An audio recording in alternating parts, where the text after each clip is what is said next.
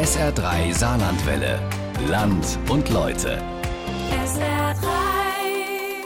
Sonnig bei rund 20 Grad heute, perfektes Wetter, um vielleicht in den Wald zu gehen.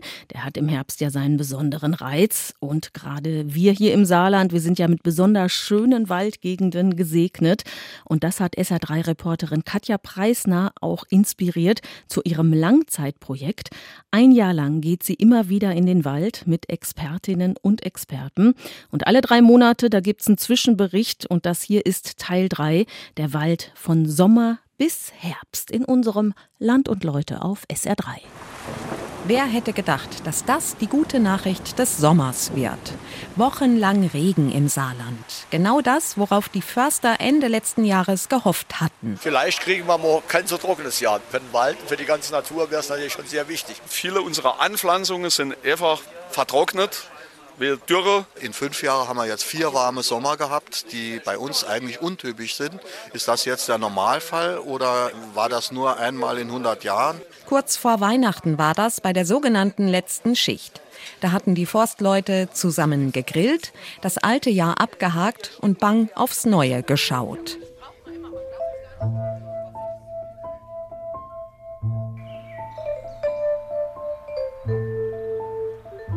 Der Start in den Sommer war ja auch erstmal wieder heiß und trocken.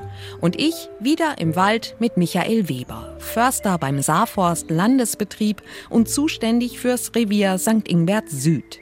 Auf dem Staffel bei Ensheim macht er im Juni vor allem Kontrollgänge. Schaut, wo das Bohrmehl des Borkenkäfers von Bäumen rieselt und hofft, dass er nicht noch Schlimmeres findet. Kurz hinter meiner Waldgrenze gab es mal einen Feldbrand vor kurzem. Den haben die Feuerwehrleute gut in den Griff bekommen. Also es muss in so dichten Wäldern, wie wir jetzt hier vorfinden, auch erstmal ganz schön viel regnen, dass mal ein Tropfen wirklich auf den Boden kommt.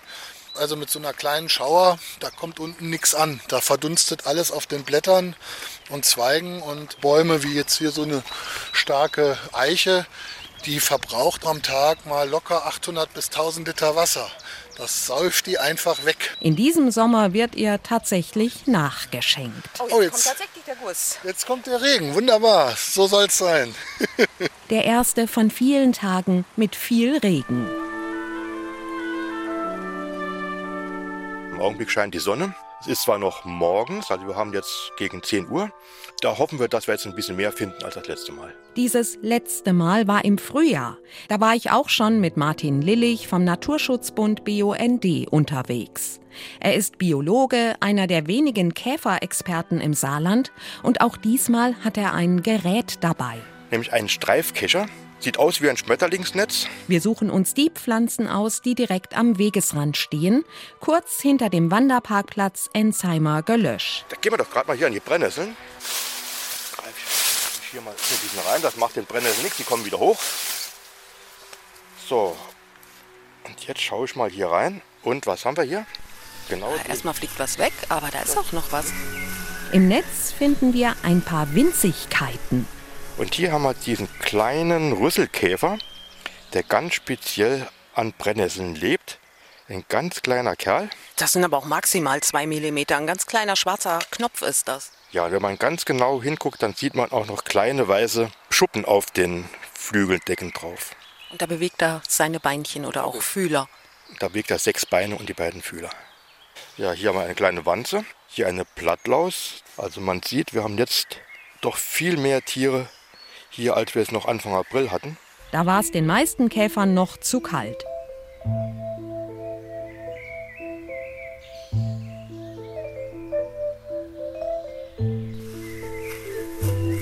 Ich gucke hier schon auf den Parkplatz. Wir haben ja heute die Fahne als Thema.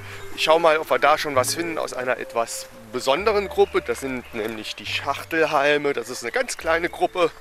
Früher war die wirklich, wirklich weit verbreitet.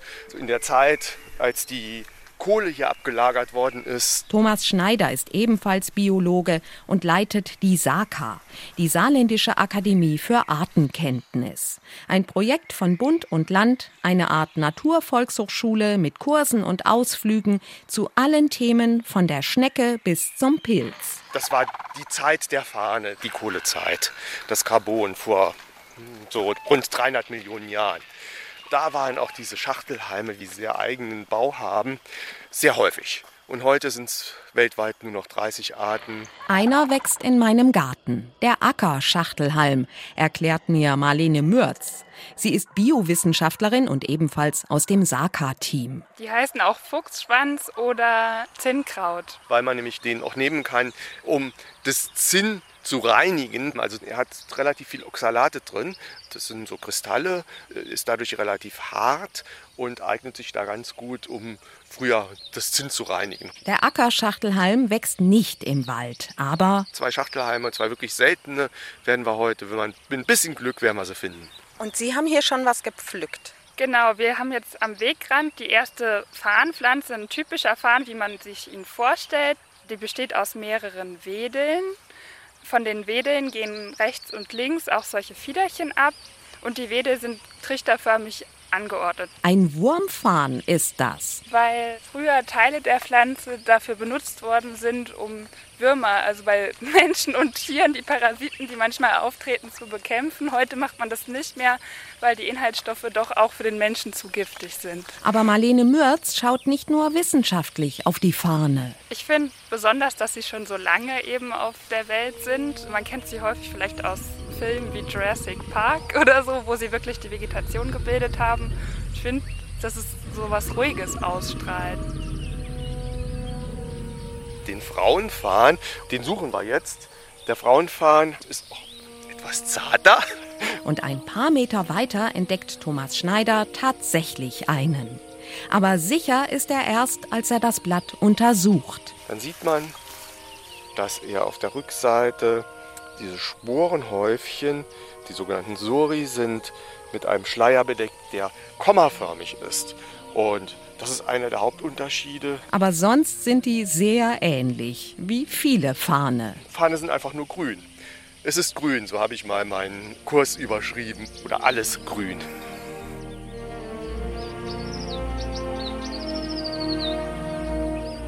Gehen wir noch ein paar Meter weiter, genau. Wir haben nämlich vor zwei Wochen hier an so einer Wasserstelle eine sogenannte Kirrung angelegt mit Mais, weil wir hier auch mal gucken wollen, ob hier Wildschweine vorhanden sind hier oben. Und dafür hat Michael Weber, der Förster im Revier St. Ingbert Süd, ein Lockmittel ausgelegt. Ob dieses Habitat sozusagen von den Schweinen angenommen wird und ob sich eventuell auch eine Jagd hier auf diese Tierart lohnt, weil wir müssen ja auch schauen, dass wir auch das Schwarzwild reduziert bekommen und des Weiteren ist es natürlich auch ein hochwertiges Nahrungsmittel. Hier sind wir richtig. Auf dem Boden liegt eine metallene Röhre. Gut 30 cm lang, 10 cm Durchmesser und Löcher an den Wänden. In der Röhre sind Maiskörner, ein Lieblingsessen der Wildschweine, und die Körner können sie rausschütteln. Aber wie wir sehen, ist hier noch alles gefüllt. Das heißt, hier jetzt hat kein Wildschwein dieses Ding geleert. Ja, das ist ganz schön Boah, schwer. das ist ja. wahnsinnig schwer. Ein, zwei Kilo? Das ist auch gut so, dass das so schwer ist, weil nämlich Rehe sollen das nicht essen. Die sollen nicht noch diese nahrhaften Maiskörner wie eine Fütterung sozusagen aufnehmen. Aber Wildschweine sind so stark, die können ja richtig tiefe Löcher zum Teil graben, um an tierische Eiweiße zu gelangen, wie Engerlinge, Würmer, Schnecken und so weiter. Diese Rolle hier, die jetzt wirklich bestimmt 4, 5 Kilo wiegt, ja, die kriegen die gut umhergeschmissen und holen sich dann die Maiskörner peu à peu raus.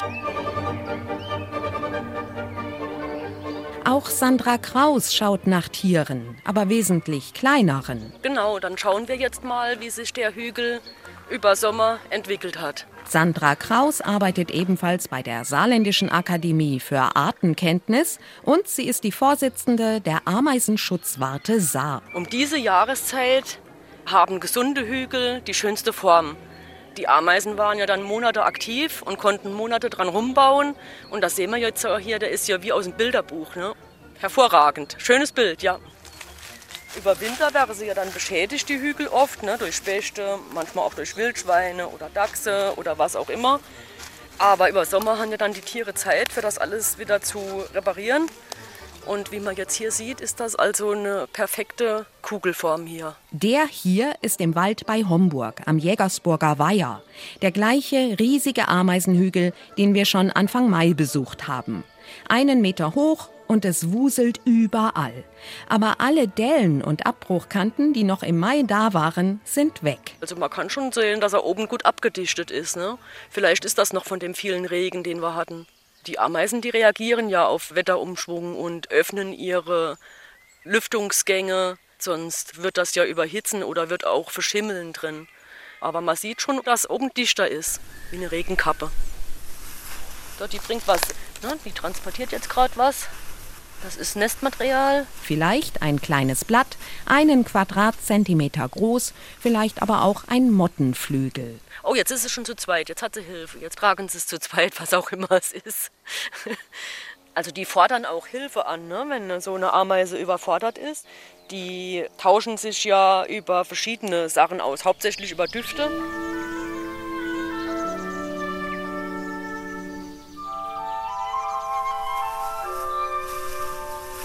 Wieder unterwegs im Wald auf dem Staffel mit den Biologen Thomas Schneider und Marlene Mürz. Wir sind vom Parkplatz auf der Kuppel schon fast ganz runter ins Wogbachtal gelaufen. Diesmal suchen wir Schachtelhalm, aber nicht den aus dem Garten. So, Sie haben jetzt hier einen Schachtelhalm gepflückt und das ist ein Prachtexemplar. Der ist unten richtig schön dick.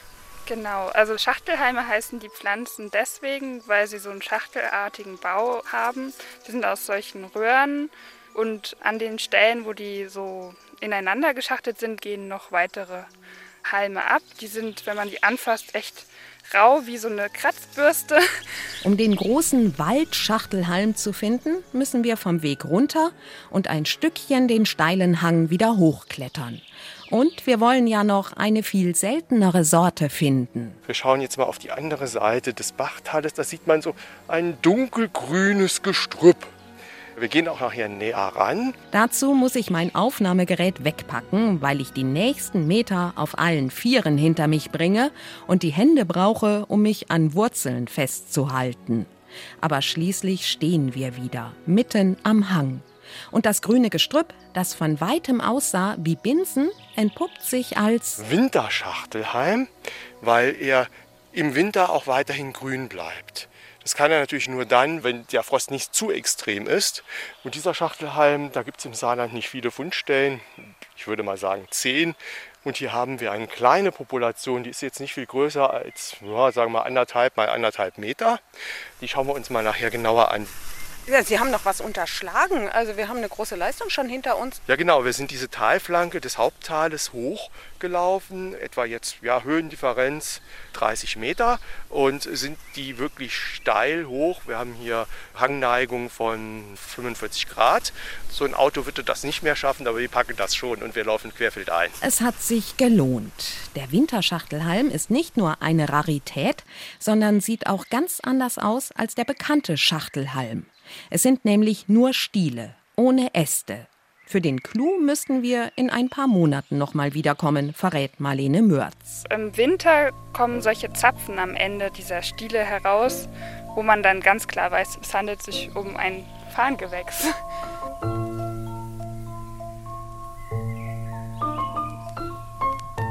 Raritäten hat auch Förster Michael Weber zu bieten. An diesem Sommertag zeigt er mir Besonderheiten im Revier St. Ingbert Süd. Wir stehen jetzt hier an ganz alten sogenannten Methusalem-Bäumen. Benannt nach der biblischen Gestalt, die mit tausend Jahren noch Nachwuchs zeugte. Wenn wir da gleich rantreten, werden wir es nicht schaffen, wir beide den Baum zu umarmen mit unserer Spannweite. Dafür ist er einfach schon zu stark. Michael Weber steht vor einer 200 Jahre alten Buche, an die keine Axt und keine Säge darf. Wenn man durch die Blätter jetzt blickt, sehen wir schon so Verletzungen, ja, so modrige Stellen, Löcher. Und genau das sind diese Strukturen, die gewisse Vogelarten, Eulen, Käuze, Fledermausarten, aber auch Mulmkörper für Käfer, der Eremit zum Beispiel, auch eine rote Listeart, benötigen, um als Lebensraum einen Platz zu haben. Und je mehr Artenvielzahl in einem so Bestand ist, desto gesünder letzten Endes ist das ganze Habitat. Jetzt Können wir noch ein paar Schritte weiter nach unten gehen. Da sehen wir sozusagen das Endstadium von solchen Biotopbäumen. Biotopbäume dürfen nicht gefällt werden. Sie bleiben stehen, bis sie absterben und Totholz werden, das für viele Arten und das Klima im Wald so wichtig ist. Man erkennt sie an dem aufgesprühten B. Es ist wieder eine Buche, aber diese liegt vor uns auf dem Waldboden abgebrochen und umgefallen. Es muss mächtig gerumst haben, meint Michael Weber. Was hier jetzt noch steht, inklusive der abgefallenen Baumkrone, das wird von uns nicht weggerückt. Und wir werden auch sehen, wenn wir gleich an den Stamm gehen, dass sich da schon wieder die ersten Pilze dran verköstigen. Also dieser Baum ist im vollen Prozess, sich zu zersetzen und zur Erde zu werden, ne? also zum Mutterboden zu werden.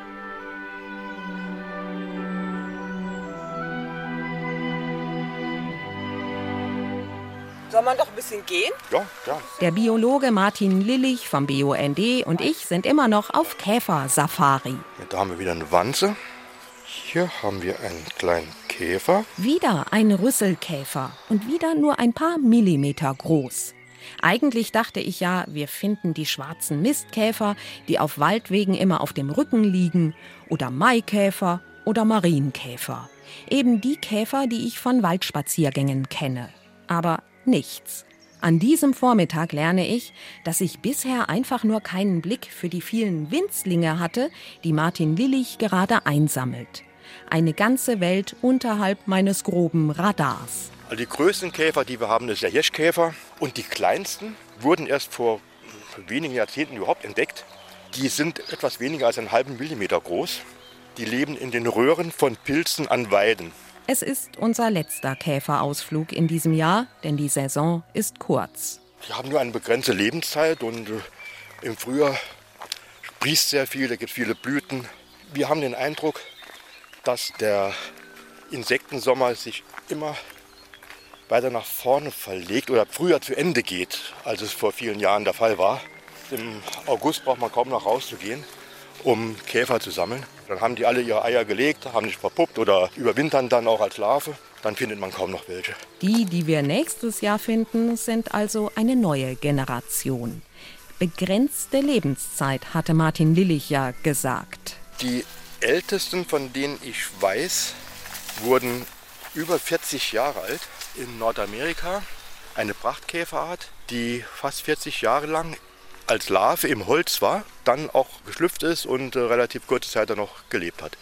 Dann gibt es welche, auch in Nordamerika, die im Tal des Todes leben. Die werden auch als erwachsener Käfer, etwa 17 Jahre alt. Das sind dann schon Tiere, die wirklich alt werden. So ein Marienkäfer, der überwintert, der bleibt ein Jahr etwa. Die meisten leben wirklich nur kurze Zeit im Sommer, wenige Wochen bis wenige Monate.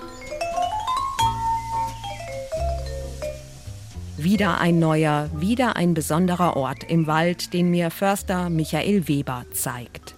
Ganz unten auf der Sohle des Wogbach-Tals. Eigentlich ein schöner Anblick. Ein Dickicht von Bäumen, viele stehend, manche abgebrochen, fast ein Urwald. Wir sind jetzt hier in dem Eschental. Das ist so eine Art Aulandschaft. Man sieht die typischen Zeigerpflanzen von feuchten Böden. Aber was ich Ihnen jetzt hier zeigen wollte, ist leider dieses Absterben der Eschen. Wenn wir den Blick nach oben werfen, sehen wir jetzt bei dem Exemplar hier ein ganz, ganz lichtes Laubdach und viele kleine Kronenteile und Äste, die von außen nach innen trocken sind. Der Baum hat zur Stammmitte hin noch ein paar Blätter, aber die Außenbereiche sind schon relativ licht und leider zum Teil auch schon stehende, richtig abgestorbene Exemplare da hinten. Und wo das schon alles passiert ist, die sind alle umgekracht. Ein aus Asien eingeschleppter Pilz wütet seit den 90er Jahren in deutschen Eschenwäldern. Michael Weber hat entschieden, als Förster in diesem Tal nicht mehr einzugreifen und den Dingen ihren Lauf zu lassen. Aber hier und da habe ich auch schon junge Eschen gesehen, die ja auch noch mal mit hochkommen. Vielleicht genetisch optimiert von Mutter Natur, sodass wir vielleicht auch weiterhin hier in Zukunft noch die ein oder andere Esche stehen haben. Auch nach dieser Jahreszeit, nach diesem Sommer, werde ich mit anderen Augen durch den Wald laufen. Ich habe gelernt, dass die meisten Käfer mini klein sind und ich lerne, dass Naturkundler in Felsspalten an Waldhängen nach Farnen suchen. Wir haben überhängende Felsen des Buntsandsteins. Und jetzt muss man einen langen Arm haben. Man geht in diese Höhlen herein, leuchtet ganz tief rein und dann sieht man ganz hinten so algenähnliche Watten. Und dann muss man ganz tief reingreifen und schauen, dass man die Watte kriegt. Das sieht, sieht wirklich nach nichts aus. Und jetzt hat man keine erwachsene Farnpflanze, sondern man hat ein Vorkeim von dieser Pflanze und man muss die mikroskopisch untersuchen. Und wenn man das gemacht hat, kann man einen Nachweis von prächtigen Dünnfarn zeigen. Das sind die typischen Lebensräume. Wir haben im Saarland nur wenig Stellen davon, immer in so ganz tiefen Höhlungen. Die Ameisen, die bereiten sich ja jetzt schon auf den Winter vor. Sandra Kraus deutet am Ameisenhügel im Homburger Wald auf ein sicheres Anzeichen dafür, dass das Gewusel bald weniger wird. Und man sieht das hier auch schön an diesem Sandhof drumrum, ne? dieser ganze Aushub. Die graben sich jetzt schon in die Tiefe und unsere Waldameisen, die sammeln keine Vorräte, also die müssen sich praktisch vollfressen. So November oder so sieht man keine mehr. Sobald es dann auch Nachtfrost hat und so, dann hat es ja auch keine Blattläuse mehr. Also die Futterlieferanten der Ameisen. Bis zum Frühjahr wird es dann still, genau wie um die Käfer. Aber hier haben wir, hier liegt was. Auf den letzten Metern unserer Tour entdecken Martin Lillich und ich noch was auf dem Waldweg. Da haben wir ja einen. Auch auf dem Rücken liegt er. Mit dem glänzenden Bauch. Ein richtig schöner Mistkäfer, ganz glänzend schwarz. Ja. Und die Unterseite metallisch violett. Warum liegen die permanent auf dem Rücken? Das wüsste ich auch mal gerne. Schlecht gelandet, oder? Ah, fliegen die? die? Die können auch gut fliegen. Nur nicht gut landen. Da haben sie wahrscheinlich wie die Albatros auch ihre Probleme. Mal gucken, ob er noch Milben hat. Ja, hier auf der Unterseite sieht man so kleine orange Pünktchen. Die tun dem jetzt aber nichts Böses. Die Milben nutzen den Käfer eigentlich nur als Transportmittel. Irgendwelcher Nahverkehr im Wald. Und was hat jetzt der viele Regen dieses Sommers für den Wald gebracht? Für uns Normalos hat sich das ja nach riesigen Mengen angefühlt. Die Antwort der Förster lautet, schon besser als in den letzten Jahren, aber immer noch zu wenig. Der Oberboden sei gut durchfeuchtet, immerhin. Aber der Regen kam zu spät für die Bäume, die im Frühjahr gepflanzt wurden. Da ist einiges kaputt gegangen. Und, Zitat, der Grundwasserspiegel konnte sich nicht erholen. Hier konnten die Defizite aus den letzten Jahren seit 2018 nicht ausgeglichen werden. Jetzt kommt ein Flugzeug. das hört man. Und keine Motorsäge, wie ich erst dachte. Aber wenn das wieder vorbei ist, dann hat man wirklich dieses Vogelgezwitscher, das Rauschen der Blätter, was wir alle, glaube ich, auch so lieben und schätzen an dem Wald, das Plätschern eines Baches. Michael Weber, der Förster im Saarforstrevier St. Ingbert Süd, verliert trotz aller Mühen und Rückschläge nie den Blick für den Zauber des Waldes. Auch wenn die Forstwirtschaft, das Business, zu seinem Job gehört, am Fuße des Wogbach-Tals, an diesem Stückchen Urwald, herrscht auch dank seiner Entscheidungen eine ungewöhnliche Ruhe die wir beide an diesem Sommertag genießen. Das beruhigt uns Menschen und nicht ohne Grund ist grün die Farbe der Hoffnung. Ja, vielleicht nehmen wir davon viel mit nach Hause und regenerieren uns hier drin und daher immer wieder gut, sich in der Natur mal aufzuhalten.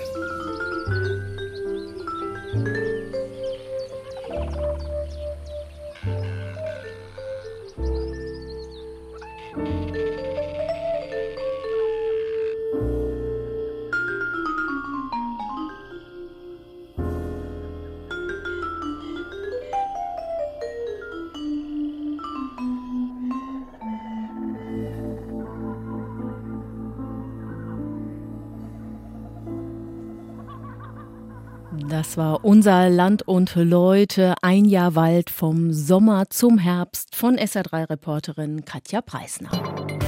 SR3 Saarlandwelle. Land und Leute. SR3. Regionale Features auf SR3. Immer sonntags um 12.30 Uhr und als Podcast auf sr3.de.